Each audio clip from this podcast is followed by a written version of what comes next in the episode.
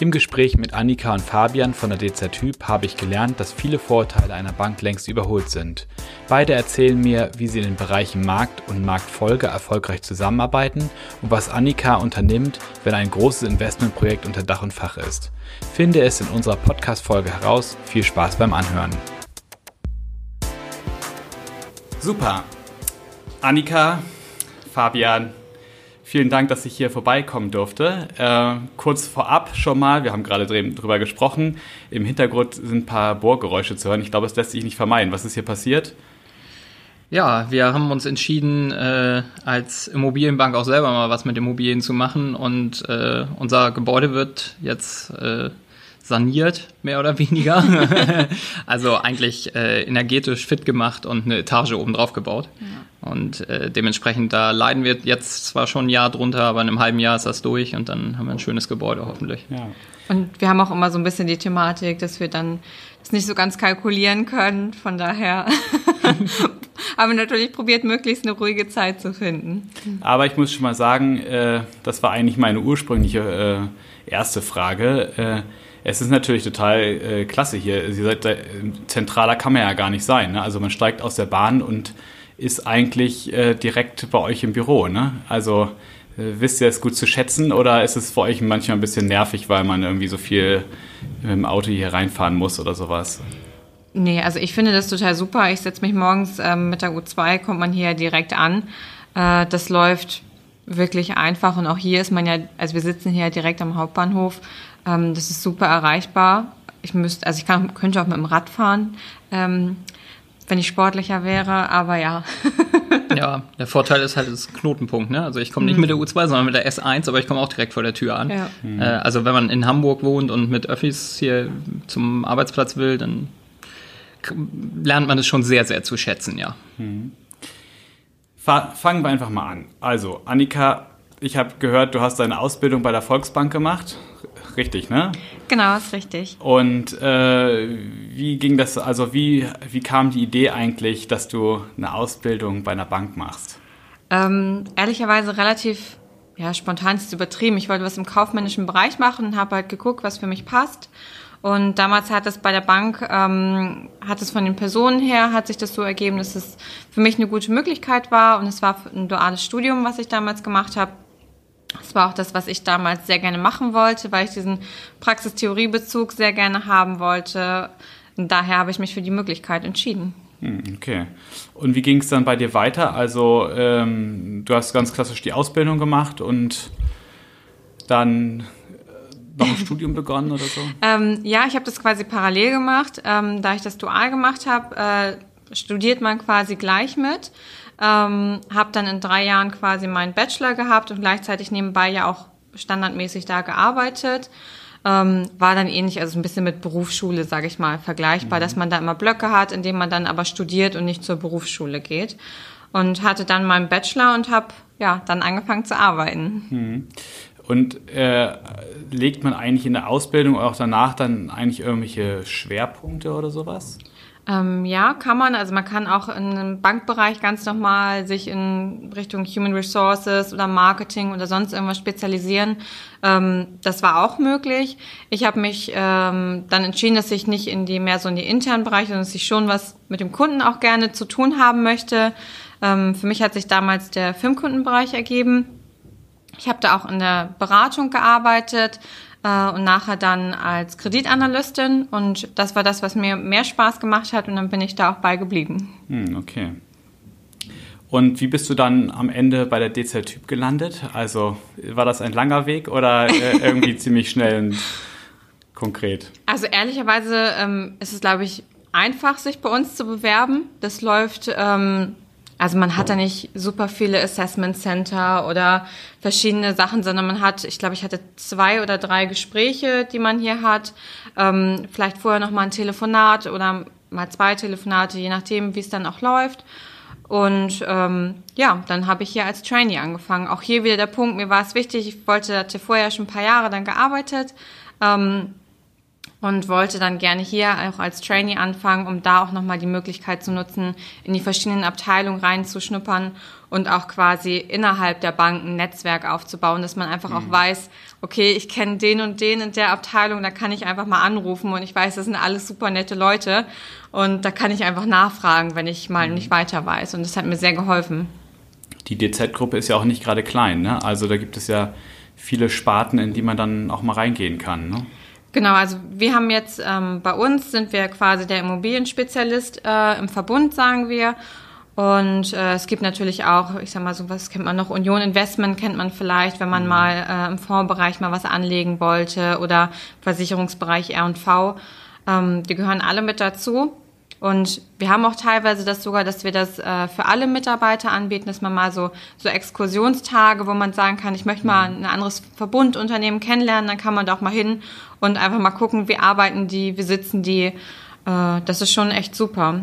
Aber so bist du jetzt nicht zur DZ gekommen? nee, ich habe mich hier beworben ähm, und hatte es, dadurch, dass ich im Volksbankenbereich auch tätig war, hatte ich, mhm. hatte ich dann diese Verbindung schon und habe dann, als ich das mit dem Training-Programm gesehen habe, ähm, mich beworben und ja, bin dann hier gelandet. es hat geklappt. Bist du denn auch Hamburgerin oder, oder quasi jetzt dazugezogen? Ähm, ich bin hier geboren, ja. aber ich habe ähm, ein bisschen außerhalb gearbeitet und bin dann aber schon vor einigen Jahren wieder hier nach Hamburg gezogen und habe mir dann quasi mhm. den Job dann nachträglich noch wieder in Hamburg gesucht. Perfekt. Ja. Und ähm, genau, Fabian, du sitzt schon, scharst schon mit den Hufen hier. Ähm, Auf jeden Fall, ja. Genau. äh, also, ähm, du bist eher so der Typ Vertriebler, kann man das so sagen oder nicht? Ich weiß nicht, ob es einen speziellen Typen für gibt. Ja. Ähm, ich glaube, es ist schon von Vorteil, wenn man äh, sich gerne über gewisse Dinge austauscht mit anderen Menschen. Ja.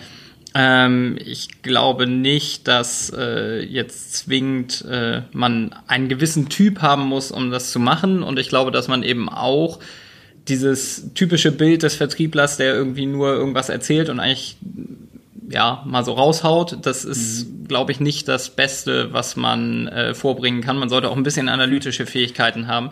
Du willst sonst, keinen Teppich äh, verkaufen, ne? Korrekt. Sonst kommt, kommt spätestens, sonst kommt spätestens ja. nämlich Annika als Analystin und sagt, analytisch ist das aber großer Mist und dann kommt man auch nicht weiter. Deswegen ist die Kombination, glaube ich, ganz gut. Du hast mir gerade schon gesagt, du könntest, es könnte passieren, dass du ein bisschen laut redest. Äh, aber das höre ich hier auf meinen Kopfhörern auf jeden Fall noch nicht. Ja, das ist ganz gut. Ich sitze extra weit weg. Ja.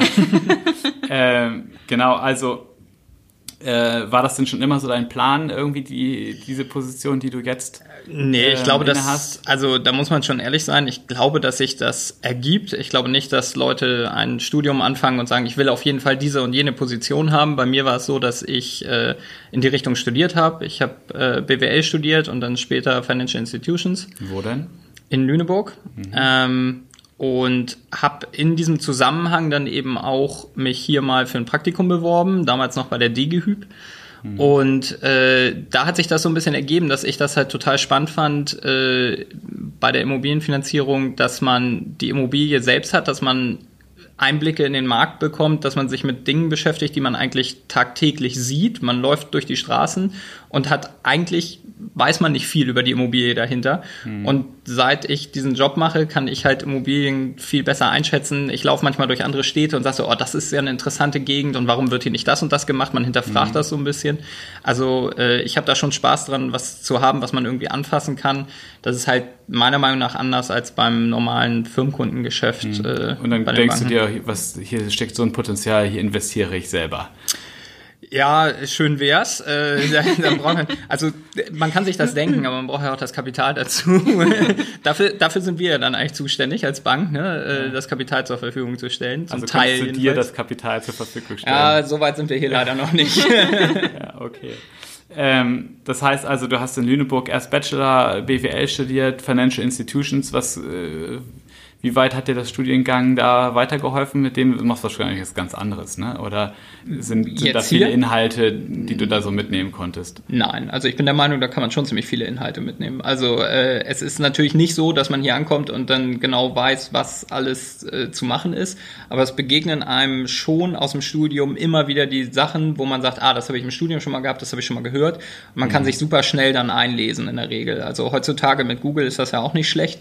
Das heißt, man kann vorher schon mal so ein bisschen sich ranpirschen und dann gibt's bei uns ja auch die verschiedenen Stabsabteilungen oder vielmehr die verschiedenen äh, Abteilungen, die man fragen kann. Wir arbeiten mit der Rechtsabteilung zusammen oder ähnlichem, dann kann man die anrufen und hat aufgrund seiner Vorbildung aus dem Studium eben schon so ein gewisses Grundwissen, was man mitbringt. Mhm. Und das ist, glaube ich, schon wichtig, das zu haben. Also mhm. hat mir jedenfalls geholfen. Und also du bist da so ein bisschen Querfeld. Äh, spät irgendwie ins Unternehmen gekommen. Also hast du ja so ein bisschen äh, gesagt, dann irgendwie darüber bist dann so reingerutscht, ein bisschen initiativmäßig auch. Ähm. Genau, ich hatte hier das Praktikum gemacht. Genau. Äh, und dann war ich im Auslandssemester, habe aber weiter Kontakt eben mit der mit der Bank gehabt und dann äh, haben wir uns ausgetauscht mal und dann kam raus, na, es gibt ein Trainee-Programm, ob ich mich da nicht mal bewerben will und dann habe ich mich darauf beworben und äh, war dann hier eigentlich zum Vorstellungsgespräch, also hatte da auch eine, eine Bewerbung dann neu vorbereitet und alles, war dann hier aber zum Vorstellungsgespräch und konnte mich eben ganz gut auch schon über die Dinge austauschen, die hier passieren. Und bei mir war es eben so, wie Annika schon sagte, dass ich dann auch zwei Gespräche hatte, die eben ganz gut verlaufen sind. Und ja, so bin ich dann ins Unternehmen gekommen, bin jetzt mittlerweile fünf Jahre hier. Hm. Jetzt ist die, die DZ-Typ ähm, hat sich jetzt ja in dem Sinne neu strukturiert oder neu aufgestellt. Äh, wie viele Mitarbeiter gibt es eigentlich hier? Wisst ihr es ungefähr? Das ist eine gute Frage. Jetzt nach der, nach, der, nach, der, nach der Fusion werden wir wahrscheinlich so um und bei 850 bis 900 sein, würde ich sagen. In die mhm. Richtung hätte ich jetzt auch äh, geschätzt, ja. Mhm. Also nicht alle hier in Hamburg. Wir ja. haben ja verschiedene Standorte. Wir sind hier in Hamburg groß vertreten und in Münster. Das sind so unsere Hauptstandorte. Und ansonsten in Frankfurt, München, Düsseldorf, was vergesse ich jetzt? Stuttgart, Stuttgart Berlin. Stuttgart, Berlin, mhm. genau. Haben wir auch noch so äh, Einzelzentren vor Ort irgendwie in äh, Kassel, Leipzig, Nürnberg ja. sitzen mhm. noch Leute, die dann eben das Geschäft lokal vor Ort mhm. betreuen. Weil es eben, hatten wir ja eben schon drüber gesprochen, Immobilien ist natürlich nicht schlecht, wenn man ein bisschen lokale mhm. Marktkenntnis hat ja. und auch vor Ort ist. Wie, wie kann ich mir das denn vorstellen als Autonormalverbraucher? Ähm, Komme ich wahrscheinlich mit der DZ-Typen äh, wenig in Kontakt, Kontakt ne? Also ja, mittlerweile schon. Genau. okay. ähm, das war der Punkt, was wir mit dem, ähm, es ist neu strukturiert so ein bisschen. Wir haben jetzt auch, ähm, sag mal, für Privatkunden haben wir auch jetzt ähm, Kredite, die wir ganz normal anbieten. Bei uns im Bereich ist es aber so, dass wir eigentlich nur Gewerbekunden machen. Ähm, wir machen also nur ähm, größere äh, Deals hier bei uns und ähm, auch nur, wenn da irgendwie eine Firma oder irgendwas dahinter steckt. Mhm. Ja. Und äh, ihr beiden seid äh, im Prinzip in unterschiedlichen Bereichen. Ne? Also die Bank lässt sich so in, in zwei Teile teilen oder? Ja, zumindest das, das äh, Kreditgeschäft sozusagen in der, in der Anbahnung, das lässt sich teilen in eine Markt- und eine Marktfolgeabteilung. Mhm. Ähm, Annika ist in der Marktfolgeabteilung als Analystin, ich bin in der Marktabteilung als Kundenbetreuer. Und wenn man sich so einen, so einen normalen Ablauf vorstellen will, also Annika hat ja schon gesagt, das sind äh, in der Regel institutionelle Investoren, also es sind Investoren, die halt eine Immobilie kaufen, um Ertrag zu erzielen, mhm. in welcher Form auch immer.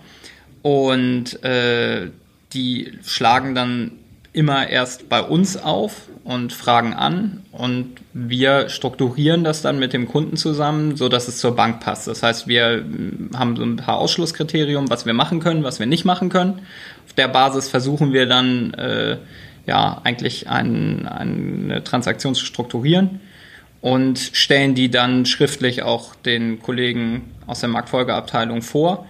Und dann stimmen wir uns mit denen auch oft im Vorfeld schon mal mündlich ab, in welche Richtung wir gehen wollen mhm. mit der Transaktion. Das heißt also, äh, so wie ich das verstanden habe, der Markt ist eigentlich eher so die die treibende Kraft, die sagt, ich möchte hier vielleicht ein Geschäft abwickeln und die Marktfolge ist dann so ein bisschen, pass auf, hier und da, die ganzen Probleme können kommen, ähm, geh da mal ein bisschen konservativer ran oder so, oder? Ähm, ja, durchaus. Also im Markt liegt halt auch viel mehr so dieser Bereich ähm, von den Konditionen, also wie ähm, was verdiene ich mit diesem, äh, mit diesem Deal? Und bei uns äh, liegt es mehr daran, oder der Fokus, sage ich, mehr darauf, äh, die, ja, das Risiko einzuschätzen und zu beurteilen, ob wir dieses Risiko eingehen wollen, ähm, passt diese Immobilie, ähm, passt die mit der Struktur, die der Markt vorbereitet hat zu uns, ähm, einfach um das Ganze nochmal als, ja, als zweite Instanz nochmal mit sich anzugucken. Aber wie, wie Fabian eben auch schon sagte, wir arbeiten insgesamt, natürlich sind wir zwei getrennte Bereiche, aber wir besprechen sowas auch. Also da ist schon immer der Teamgedanke auch mit dabei, dass man sagt, wir arbeiten, wir probieren hier nicht gegeneinander zu arbeiten, sondern mhm. gemeinsam für den Kunden die beste Lösung auch zu finden. Mhm. Wie, wie findet man das heraus? Also man sagt jetzt irgendwie, okay, die Lage ist jetzt vielleicht doch nicht so gut oder, oder was, was, also wie, wie kommt ihr auf die Ergebnisse da, dass ihr sagt, ja. ähm,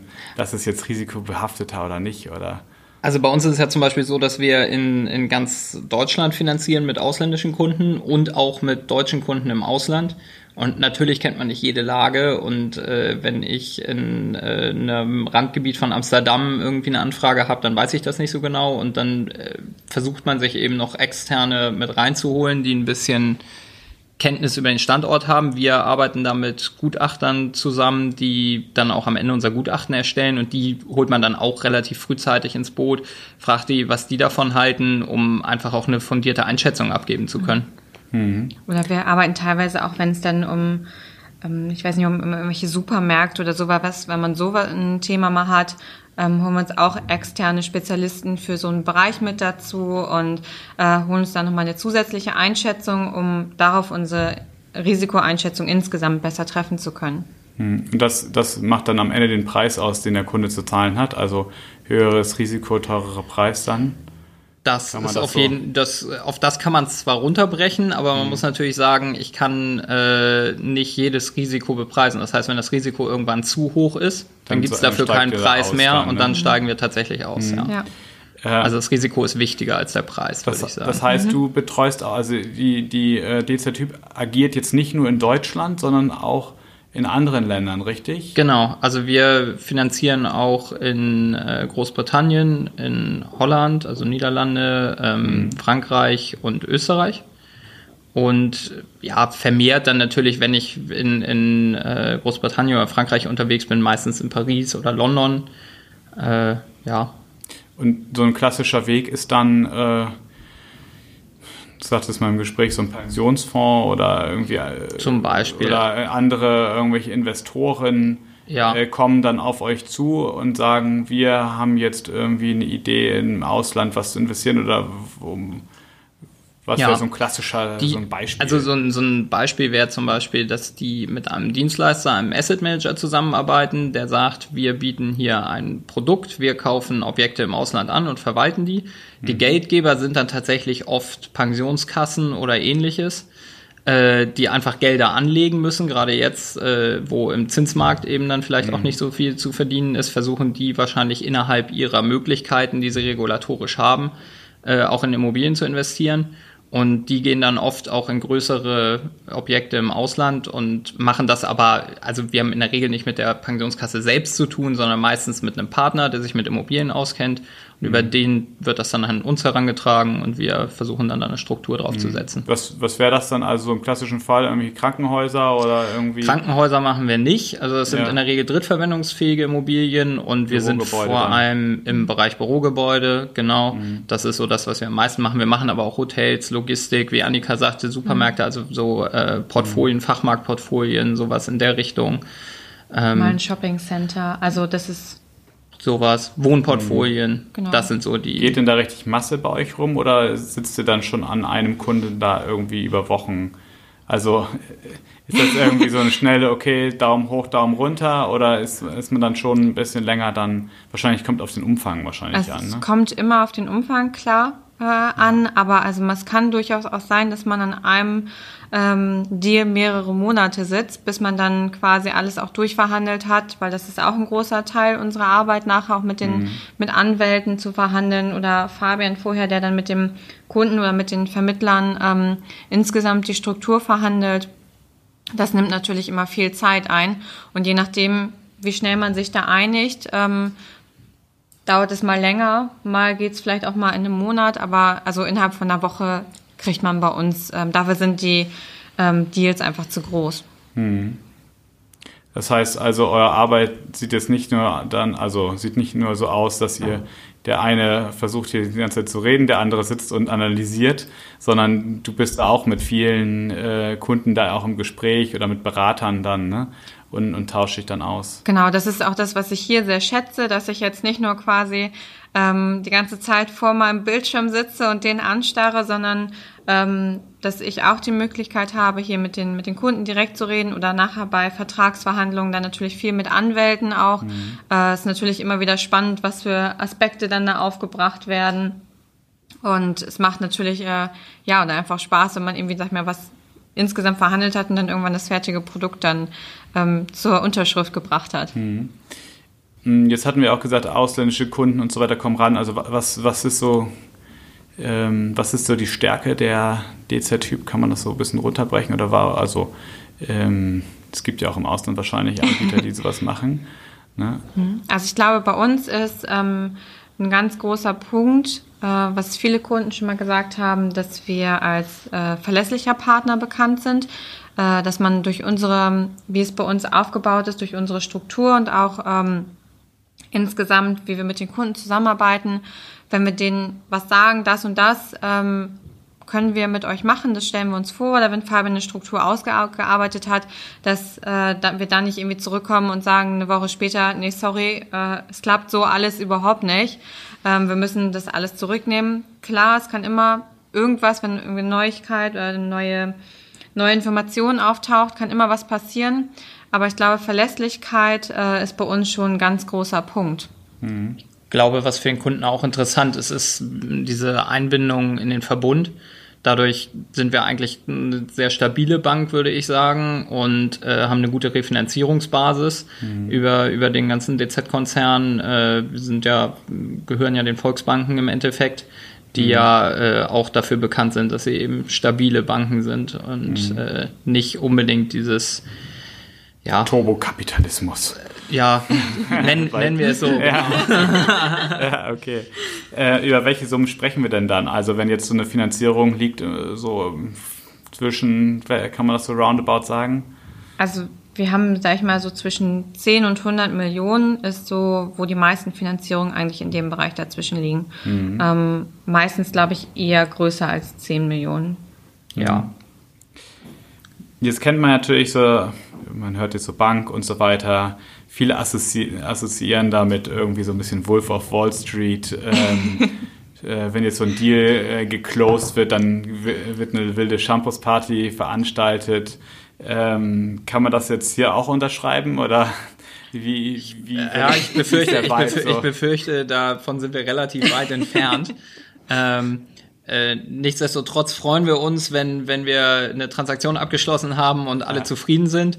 Äh, und äh, ich glaube, wir sind auch durchaus in der Lage, mal äh, vielleicht einen kleinen Sekt oder ein kleines Bier ja. zu trinken, aber. Also ich muss dazu sagen, ich habe, nachdem wir den letzten Deal abgeschlossen hatten, nachdem ich damit durch war, es war sehr stressig, dann hatten wir den, ich glaube, mittags waren wir damit durch, dann habe ich früher Feierabend gemacht an dem Tag, dann habe mir erstmal, bin ich zur Eisdiele gegangen, habe mein Eis geholt und hat mir einen super schönen Nachmittag gemacht. Ja. Also ähm, ich glaube, wir sind jetzt nicht ja. die, die mit der, auf der Yacht dann nachher mit der, ja, okay. mit dem Befürchte, Shampoo. Der Turbokapitalismus endet hier an der Eisdiele. ja, genau, okay.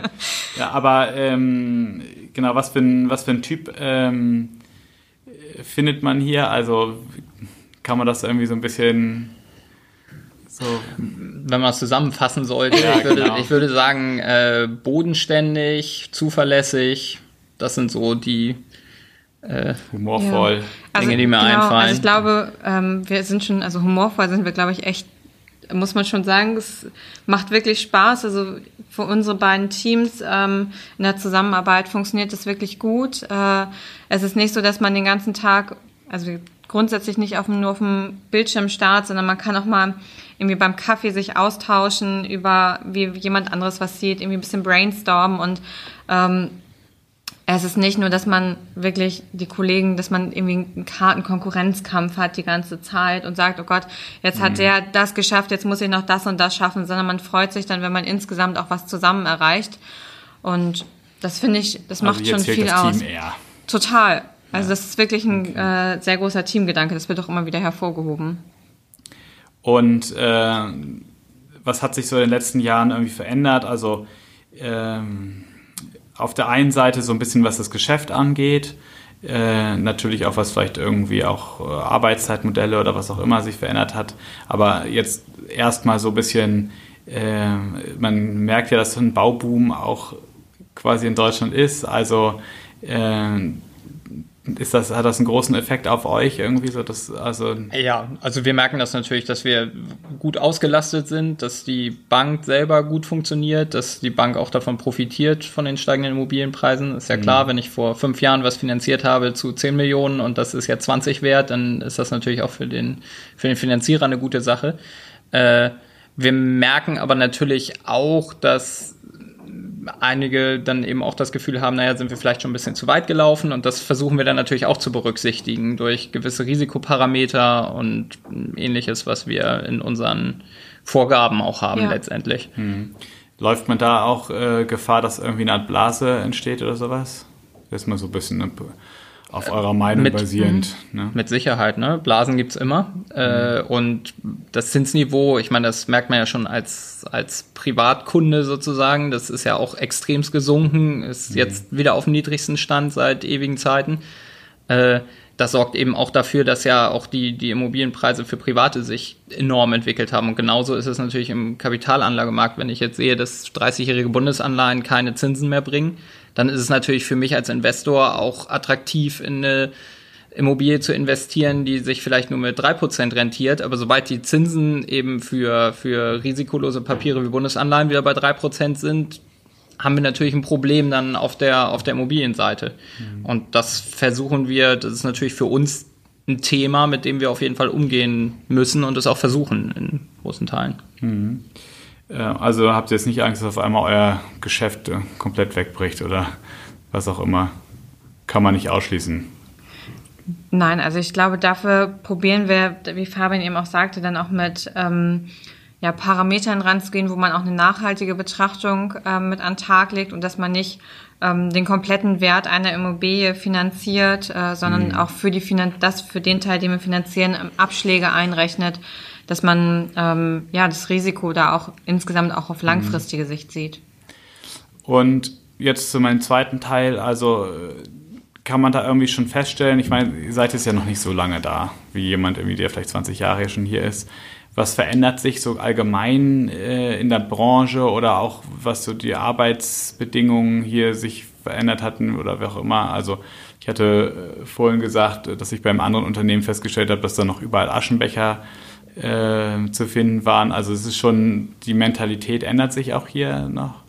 Ja, wir haben am Anfang hier über die Bauarbeiten gesprochen. Also die Aschenbecher sind bei uns jetzt auch abgerissen.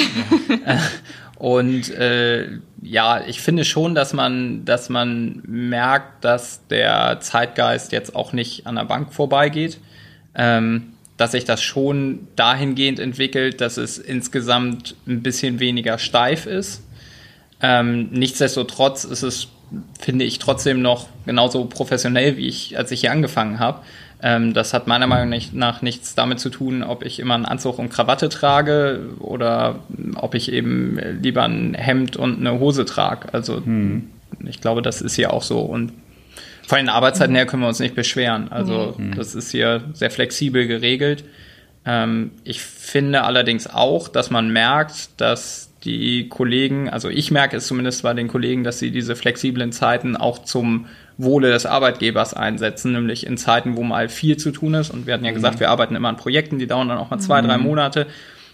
Und da hat man eben ein, zwei Wochen manchmal, wo sehr viel zu tun ist.